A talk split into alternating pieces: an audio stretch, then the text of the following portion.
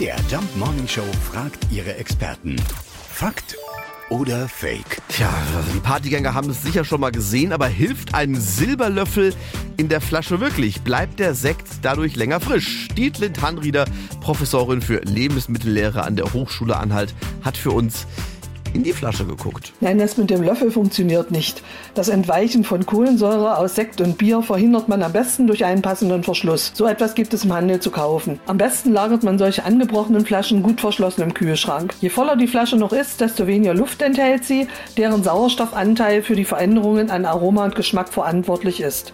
Je kleiner der Rest, desto schneller sollte er also aufgebraucht werden. Tja, nix da. Silberlöffel in der Sektflasche bringt rein gar nichts. Da hilft beim nächsten Sektabend nur eins. Nicht lang schnacken, Kopf in Nacken. Fakt oder Fake? Jeden Morgen um 5.20 Uhr und 7.20 Uhr in der MDR Jump Morning Show mit Sarah von Neuburg und Lars Christian Kade.